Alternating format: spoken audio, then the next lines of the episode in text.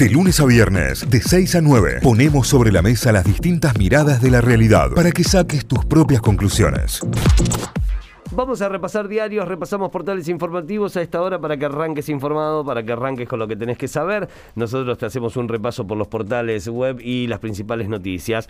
La voz del interior, la voz.com.ar, la pandemia aceleró la tendencia a la baja de la natalidad en Córdoba. Es una tendencia prepandémica que se aceleró en el último año y medio. Lo atribuyen a la mayor educación sexual y a los cambios sociales. ¿eh? Esto no deja de ser una buena noticia, ¿no? Y hay que mirarlo con buen ojo. Más, más sectores a favor de exigir un test negativo a los empleados que no quieran vacunarse. Comenzó esto en el sistema judicial, donde 60 empleados aquí en Córdoba del Poder Judicial de la provincia no le fue permitido ingresar sin una vacuna o sin un hisopado negativo, exigiéndosele desde el Tribunal Superior de Justicia o vacunación o un PCR cada tres días, cada 72 horas, en el que puedan ir constatando que son COVID negativo. Pulseada peronista, el esquiaretismo acelera en Punilla y en Villa María. ¿Por qué Córdoba lidera el ranking de la cantidad de casos de COVID-19 por habitante? Es lo que se pregunta. Eh, y tenemos, sí, un número muy elevado de acuerdo a la cantidad de habitantes y, se viene, eh, estamos siendo de hecho en números por lo general el segundo distrito del país o el tercero, ahí compartiendo con Cava y con la provincia de Buenos Aires, que además tienen mayor cantidad de habitantes. Transporte en Córdoba, ERSA entre siniestros viales y ómnibus sin ITV. La empresa ERSA mandó a toda su flota a realizar el ITV, toda en conjunto, quiere decir que toda la flota no tenía ITV. Claro. Y eso es lo grave. Bueno, y los resultados de, de 90 colectivos, solamente dos eh, pasaron, la ITV. Claro, eh, y eso es lo grave, ¿no? Están transportando gente. ¿Qué hicieron durante todo el tiempo que no estuvieron eh, circulando o que estuvieron circulando a baja, digamos? Porque podrían haber llevado a ir intercambiando las unidades ahí, ¿no? En el ITV. Es una complicación de responsabilidades y de señalamientos ahí muy interesante, digamos. Alguien se tiene que hacer cargo porque alguien no controló, a alguien no le, no le importó, a otro salió igual a la, a la calle. Digamos, es, es un es un nudo de, una trama muy compleja de resolver, pero la realidad es que cada colectivo puede tener, no sé, 60 personas arriba. Claro, y 60 personas que podés matar a la vuelta de la esquina. No, y además a tener en cuenta y tener un poco de memoria, un colectivo de la TAMSE en el año creo que fue 2005, que bajo la, la intendencia de Luis Juez, se quedó sin frenos en Colón y General Paz y atropelló gente. Digo, ¿qué, vamos a esperar? ¿Que vuelva a ocurrir algo así? O sea, no, me parece que deberíamos haber aprendido. ¿Y quieren saber más? No tenía seguro ese TAMS. mándenlo a fue, fue todo, un eh, combo completo. Fue, un combo, me acuerdo, fue durante, durante 2005 creo que fue. Colón y General Paz fue tremendo, al mediodía encima, en un horario pico. Eh, bueno, no, no está escapando a, a, esto ERSA y las distintas cantidades de accidentes que estamos viendo a diario o por semana de, de estas unidades involucradas que de 90 solamente pasaron la inspección técnica vehicular dos. Y en una, en una ciudad que no tiene muchas más opciones. Además tenemos los taxis y los remises, por un lado, que es un servicio, mm, eh, digamos, caro para el público en general, digamos, eh, está bien cobrado, no, no, no estoy discutiendo la tarifa del, taxi y el remis, sino diciendo que hay mucha gente que resulta inaccesible. Claro, no es accesible. Entonces, ya... ya eh, es otra instancia en la que entra el taxi y el remis y no hay mucha opción más. Salir en bicicleta, la ciudad no está lista para andar en bicicleta. Para salir eh, como peatón, eh, estamos ahí nomás, las veredas están un desastre y no tenemos subte, el metro, el metro urbano, el, el tren urbano, ¿cómo, ¿cómo, se llama el proyecto? está demorado desde, su primer promesa, digamos, no, no sucedió nada. Eh, el, tren de las sierras tiene, que, tiene un tramo que podría usarse, es un tramo que no es el que la gente necesita para moverse a determinados lugares, es un tramo complejo. no, y además es un porcentaje mínimo. Es muy bajo el porcentaje y de hecho se usa muy poco.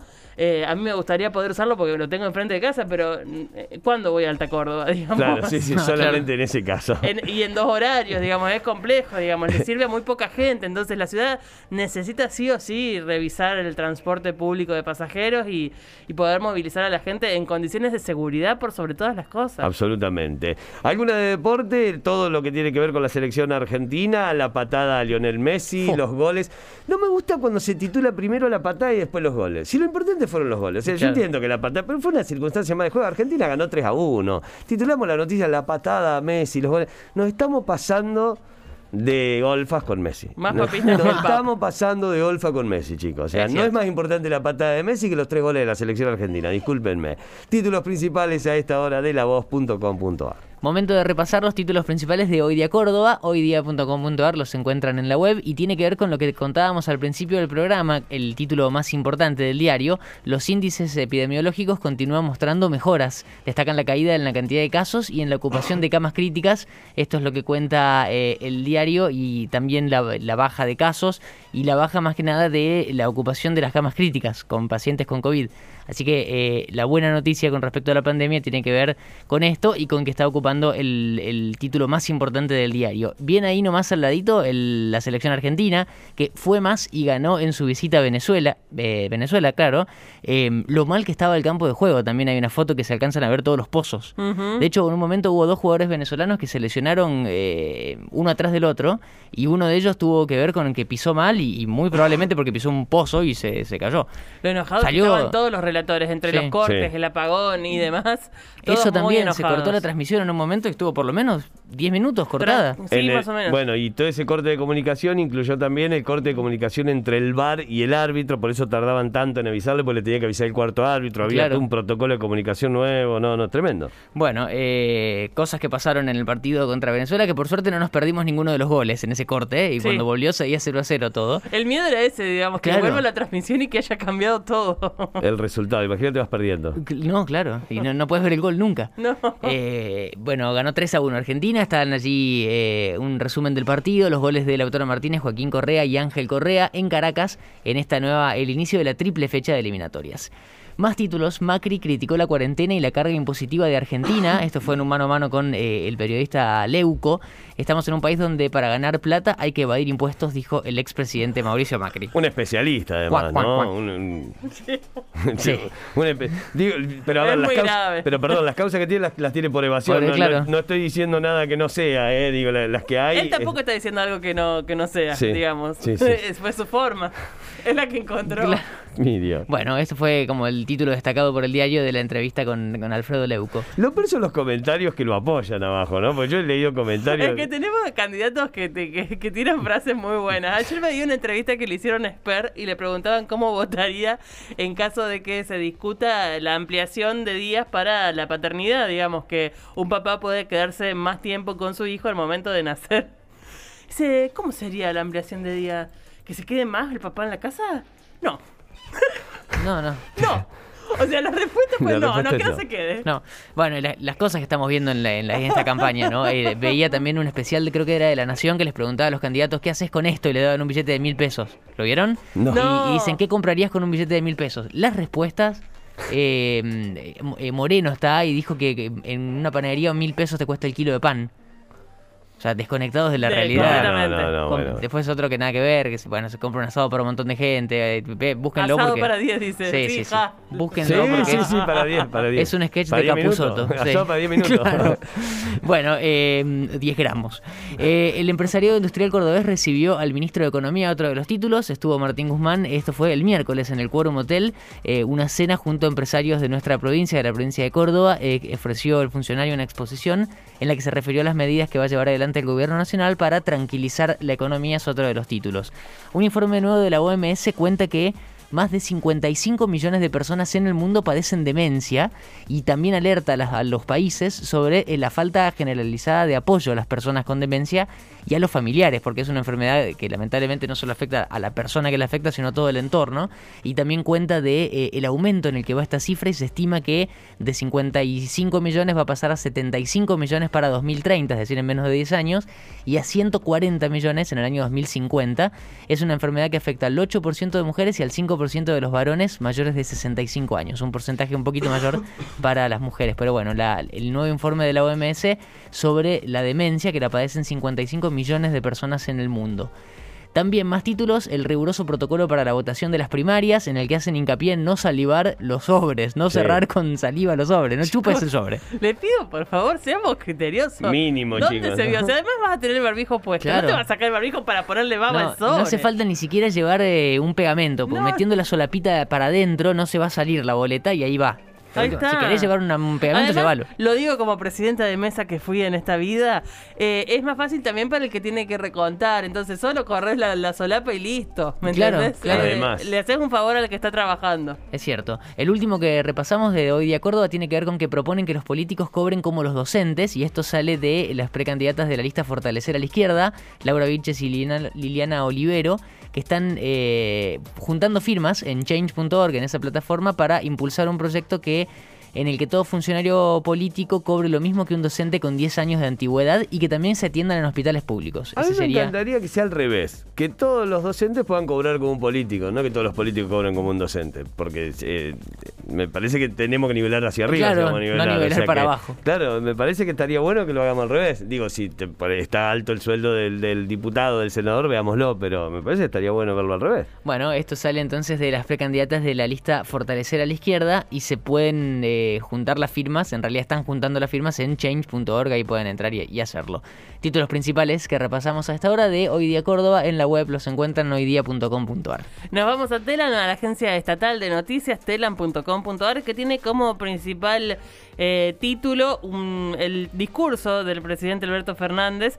La Argentina que, eh, que uno sueña es aquella que produce. Esto lo dijo en su visita al Chaco, eh, en un recorrido por fábricas y hablando ahí con, con toda la gente que trabaja. Y los números de la industria, por suerte, avalan esta frase, ¿no? Porque ah, están en crecimiento y eso siempre es una alegría porque trabaja, significa trabajo para un montón de gente. Día de la industria, las cifras de los modelos eh, antagónicos, básicamente es el segundo título de Telam. Desde 2016 hasta la actualidad, el sector industria sufrió un cambio de modelo que implicó fuertes caídas en la producción y el empleo. Hasta el proceso de recuperación que se inició en 2019, aún en medio de una pandemia que afectó a la economía mundial, es un informe sobre cómo creció la industria. Eh, en, este, en, estos, en estas franjas de tiempo y es parte de lo principal que tiene Telam a esta hora. Luego mucho deporte, ¿no? Argentina con buen juego y efectividad en ataque, goleó a Venezuela en Caracas, lo dijimos, va rumbo a Qatar 2022. 3 a 1 fue el final del partido con goles de Lautaro Martínez, Joaquín Correa y Angelito. Eh, cuando digo Angelito no es Di María, sino Angelito Correa, pero me gusta la definición. El otro Correa. Ah, Angelito, me encanta que le digan Angelito.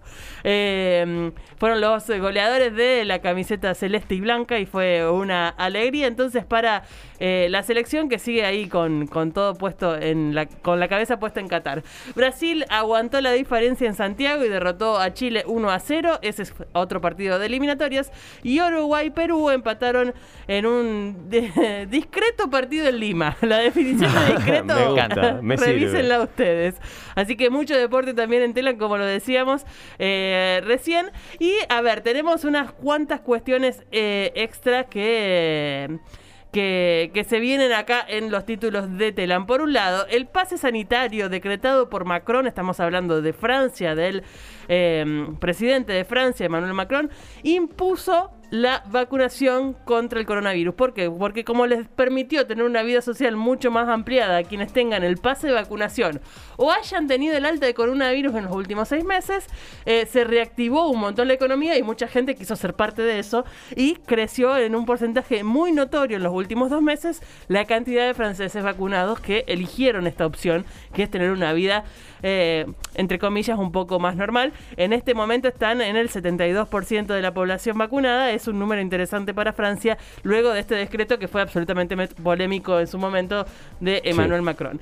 Eso por un lado. Y por otro voy a cerrar con dos culturales o con dos eh, formas de consumo. ¿Por qué? Porque se ha... Mm, confirmado, por un lado, que en octubre llega la tercera y última temporada de Luis Miguel, en la que aparecerá oh, Mariah Carey. Ah. Sí, señor. Se va a contar la historia de Luis sí. con Maraya. Qué lindo todo. Qué lindo. La, la, actriz que hace de Maraya eh, me parece fabuloso la elección que hicieron, el casting es fabuloso. Así que Diego Boneta vuelve a ponerse en la piel de Luis Miguel y como lo anticipaba también Juani hace un par de días, hoy tenemos nueva temporada de La Casa de Papel, así que a todos los que son fans de La Casa de Papel desde hoy tendrán que hacer durante el fin de semana porque habrá capítulos para ustedes. Eh, parte de lo que tiene Telam a esta hora en su portal telam.com.ar. Notify, las distintas miradas de la actualidad para que saques tus propias conclusiones. De 6 a 9, Notify, plataforma de noticias.